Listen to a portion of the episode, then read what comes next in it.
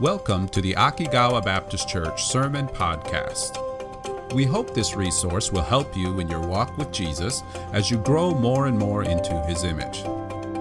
For more information about Akigawa Baptist Church, please visit akigawabc.com. Now, enjoy the sermon. Today, we are going to be looking at the title of Sabbath Healing. Sabbath healing. This is an interesting topic that we're going to be looking at. Last week, just to kind of give you a background of where we've been at, last week we saw how Jesus healed the son of an official of King Herod, right? And through that miracle Jesus performed, that man uh, was able to see that Jesus really was the Christ, the Son of God. Because of what Jesus showed him, that man grew step by step in his faith in Jesus.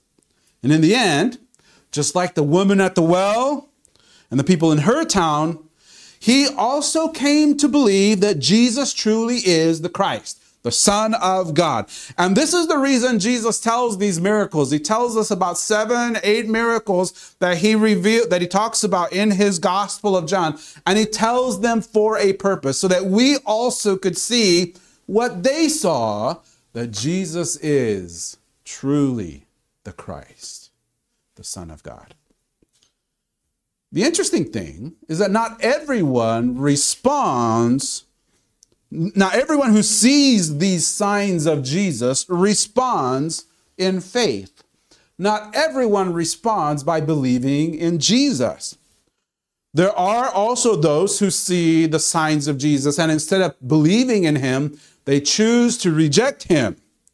And over the next few weeks, we're going to look at a certain group of people who John chooses this next miracle for us to see that not only can we choose to believe in Jesus through the miracles that he shows us, but we can also, through the people in the story that we're going to look at, we can also choose to reject Jesus, even in seeing the miracles, the signs that display who Jesus is. So, today we're going to look at the third sign that John tells us about.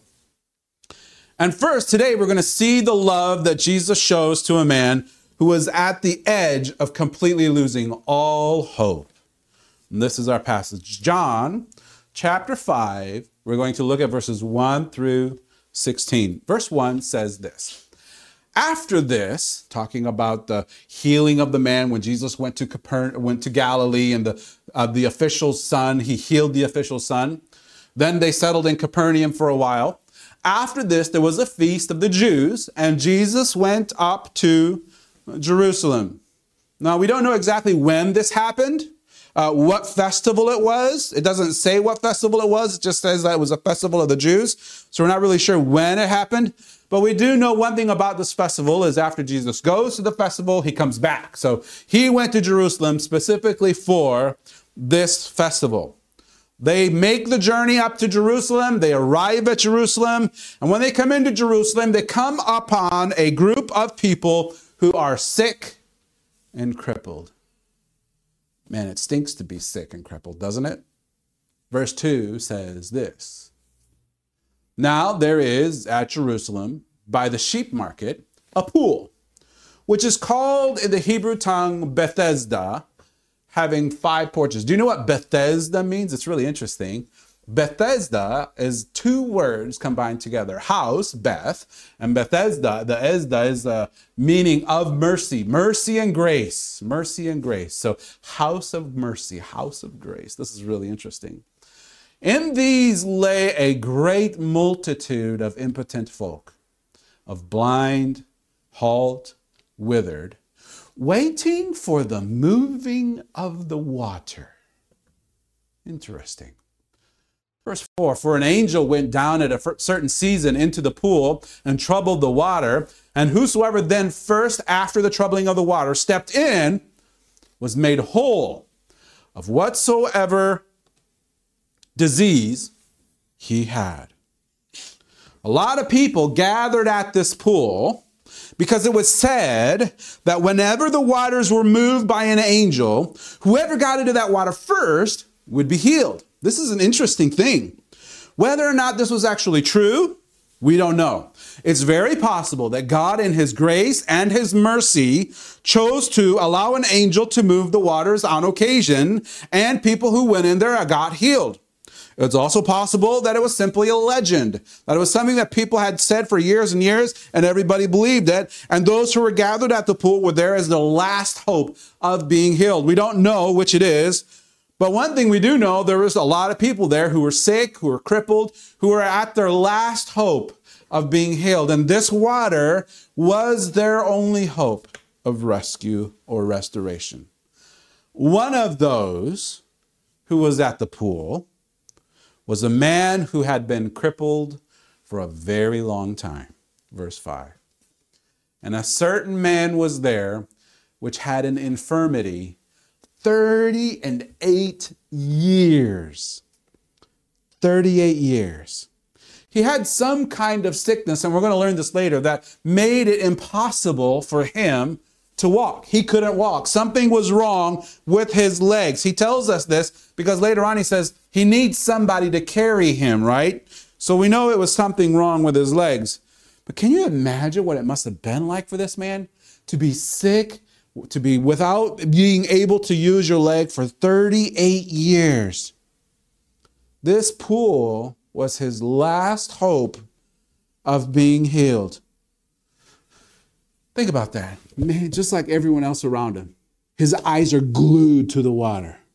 Eyes are glued to the water. His eyes are fixed on the water.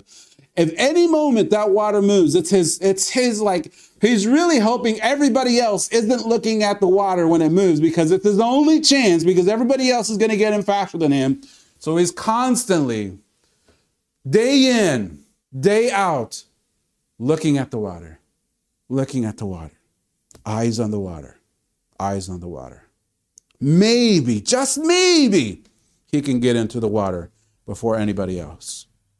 As his eyes are fixated on the water, never wanting to let go of the sight of the water.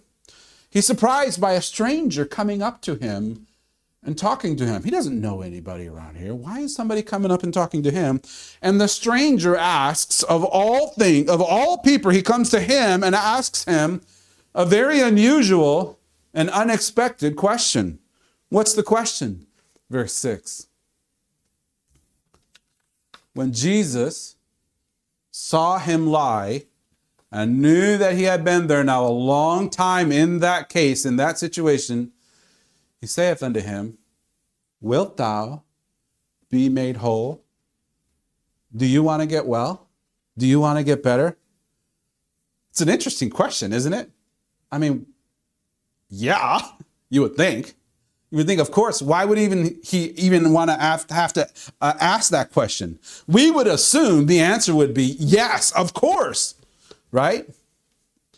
Isn't it interesting that Jesus often asks these kinds of questions to the people he encounters? Do you want to be made well? Do you, what do you want me to do for you? He gives the people a chance to respond to his questions. He doesn't just automatically heal. He lets the person choose he gives them a chance to respond. And for this man, he asked the question Would you like to be well? The man responds with a yes, but kind of an answer. I mean, he doesn't know who Jesus is. Like, if some random guy comes up to you and says, Hey, you want to get better? Like, how do you respond? Uh, I don't know. Of course, you know, that kind of thing, right? Maybe Jesus is going to help him get into the water. Who knows? So he expresses his need to Jesus. And this is what he says, verse 7 The impotent man answered him, Sir, I have no man when the water is troubled to put me into the pool. While I, but while I am coming, another steppeth down before me.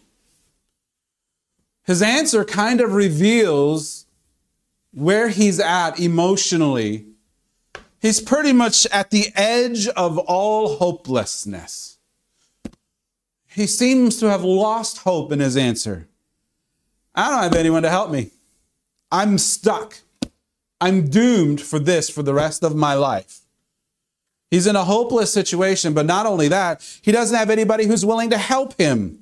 One by one, his family and his friends have left him. And now he's all alone. He's all but given up. So he's probably asking him, What, what are you going to do? I mean, everybody else has left me. Are you literally going to stay here this whole time while we wait for the water to move and you're going to just run in and jump? And you got that much free time on your hands to be able to do that kind of a thing? Can't even imagine what must have gone, what he must have gone through for all those years. How lonely and helpless he must have felt. Sometimes we have bad days, don't we? Sometimes those bad days kind of stretch into bad weeks or even bad months. Sometimes we have really rough years too, right? It happens. Sometimes our, our difficulties last for a long time. For this guy, the bad years just didn't seem to stop. Every year, it just kept getting, staying bad. For 38 years. Do you know how long 38 years is? It's 2023 right now. 38 years before this is 1985. Half of us weren't even born then. Right? 38 years since 1985, you've been struggling with this problem and you've been trying everything you can think of to find help, to get help, to get out of the situation, and there's nothing you can do. Everyone has abandoned you. You have lost all hope. All the hope you have, you're at the point where it's all you can do to just exist. That's your goal, to exist. His eyes are set on the water, even while knowing he's setting his eyes on something that can't help him. Have you ever felt like that? What do you do when you've gone to the edge of losing hope? For this man, Jesus gives him something else to set his eyes on. Jesus basically gives him the option of instead of setting your eyes on the water, stop looking at the water and look to me. Look at me. Because Jesus is telling him, what I give you is something much greater than simply hope of healing. I can give you healing. Verse 8 Jesus says to him, Rise, take up thy bed and walk. Simple, but powerful. Because in verse 9, and immediately the man was made whole. And he took up his bed and walked. He took up his bed and walked. And on the same day was the Sabbath. When the man heard Jesus speak these words, he could sense the strength coming into his legs. Oh man, what in the world? I haven't felt this in forever. It feels like I can feel my legs and they feel strong. There's no rehab necessary. I can feel like I can get up. He could feel him again. He knew that he had been healed. And then he did something he had not done in a very long time, something that he may not have ever thought he was ever going to do again. He gets up. He gets up. He stands on his own two feet. He picks up his mat and out of sheer joy just starts walking around carrying his mat. What in the world? This is amazing. So happy. Can you believe it? He has been there for such a long time and now he is healed. What an amazing thing. In one moment, 38 years of suffering has transitioned into a moment of sheer joy because of this stranger that Jesus met. Can you imagine the people around him? Oh my goodness. Because everybody knew him. He's been there for so long. He's like the, like the OG of Bethesda Pool. You know, he's like the original guy there. And now he's healed. Everybody must have been so happy to see that. Almost everybody. There were some who were not very happy. If you mention, John mentioned something very interesting on the very last part of this verse. He says something on purpose. And on the same day was the Sabbath. The Sabbath.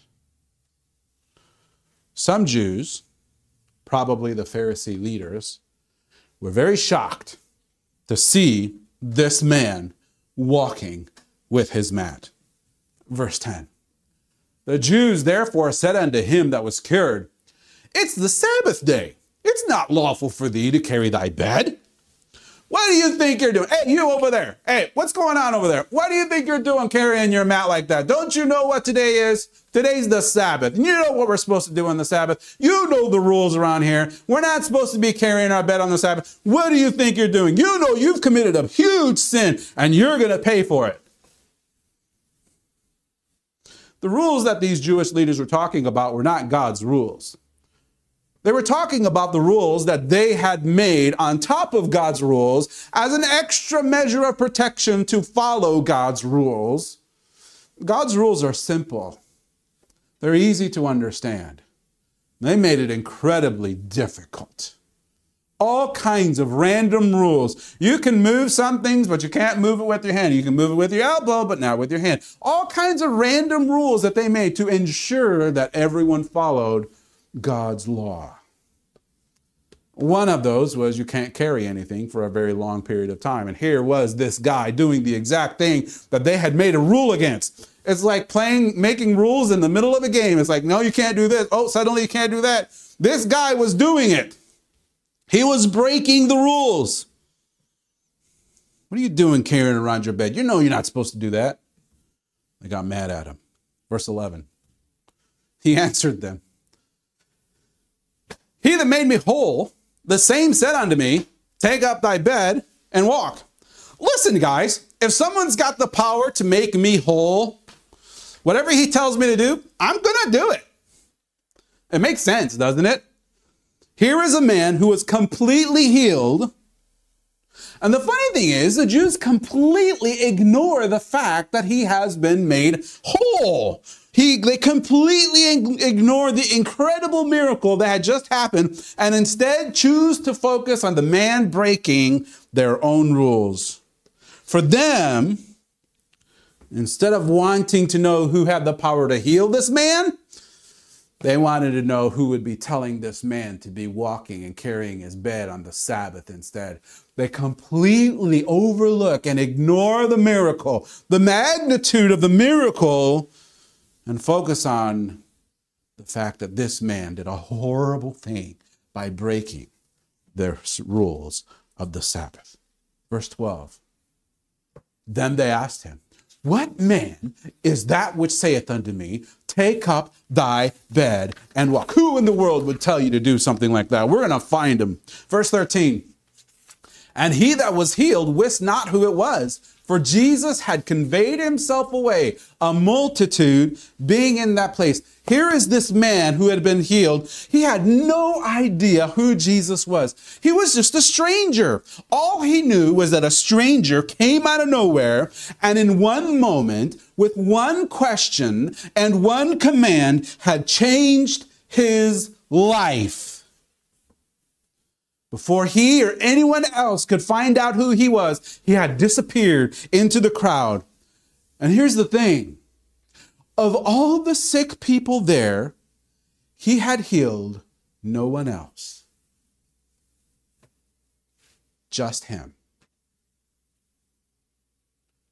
That stranger had come to that place just to heal Amazing. Sometime later, Jesus finds this man. He finds him in the temple. I love that. He finds him in the temple, praising. I'm sure he's praising God. I can't believe this, Lord. I get to stand. I get to stand here and I get to praise your name. This is amazing. I never thought this would ever happen, but it's happened. I am right here. Lord, this is amazing. It's a good place for him to be, isn't it? At the temple.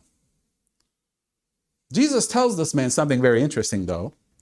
Verse 14 says this Afterward, Jesus findeth him in the temple and said unto him, Behold, thou art made whole. You're clean. You're fixed. You have been healed.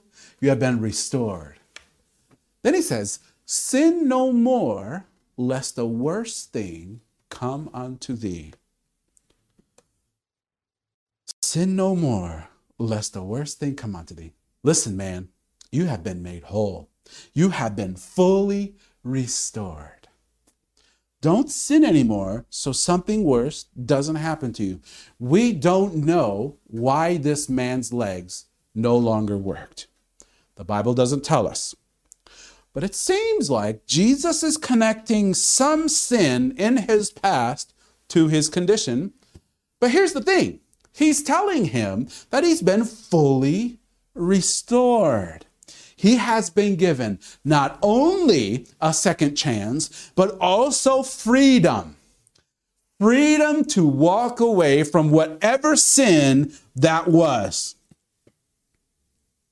Jesus is telling him, You have been made whole. You have been restored. You don't have to go back to that life, to that sin anymore. So don't. Don't go back. We know not everything bad that happens to us is because of our sin. The Bible is very clear about that. But sometimes something bad can happen because of our sin, right? And maybe this is Jesus revealing his heart to him, revealing his own heart to him. Remember, like how he did with the Samaritan woman? You know, you got five husbands, and the guy that you're with right there, he's not your husband either. You know how he sometimes reveals to us our heart's condition? God often, and we've seen this pattern over and over again, where Jesus not only reveals who he is, but he also, in revealing himself, he also helps us to see ourselves in a new way too, and to reveal our heart to our own selves so we can see him, but also our need for him. Maybe Maybe this is what Jesus is doing for this man. It seems like his response is a lot like the woman at the well, too.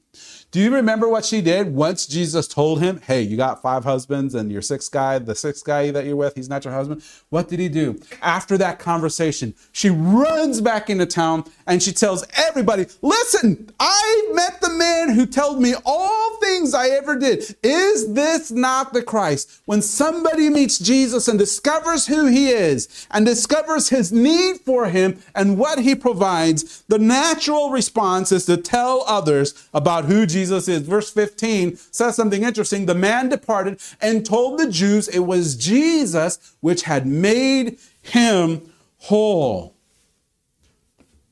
As I was studying for this, I noticed that there were quite a few people who had mentioned that this man, once he found out it was Jesus who healed him, in order to get out of trouble from the Jews, basically threw Jesus under the proverbial bus. Maybe it was a wagon at that time, I don't know. They threw him under the bus. That's what he did. And it's definitely possible. It's possible that this is what the man was thinking. But man, I think there's a different reason. And I could be wrong. It could be that, okay, think about it. If I couldn't walk for 38 years and suddenly in one moment, someone heals me and restores me and makes me whole again, the last thing I want to do is betray him. But I do want to tell everybody about the one who had made me whole again. If you look through the Bible, so many people respond by telling others about Jesus, the one who had made him whole, right? Constantly. It's a constant and consistent thing. And if you look here, this is what the man is telling the Jews. The man departed and told the Jews that it was Jesus who what? Had made him whole.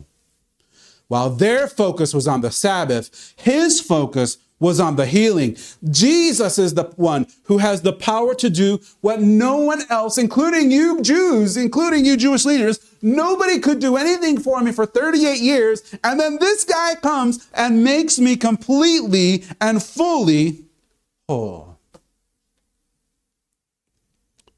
Unfortunately, we know the response of the Jews, right? It's not good. Verse 16. And therefore, did the Jews persecute Jesus and sought to slay him because he had done these things on the Sabbath day. It may have been an unintended result for the man who was healed. But I have absolutely no doubt that this is exactly what Jesus had planned all along. It was no accident that Jesus healed this man on the Sabbath. It was no accident that Jesus came to this man to heal him.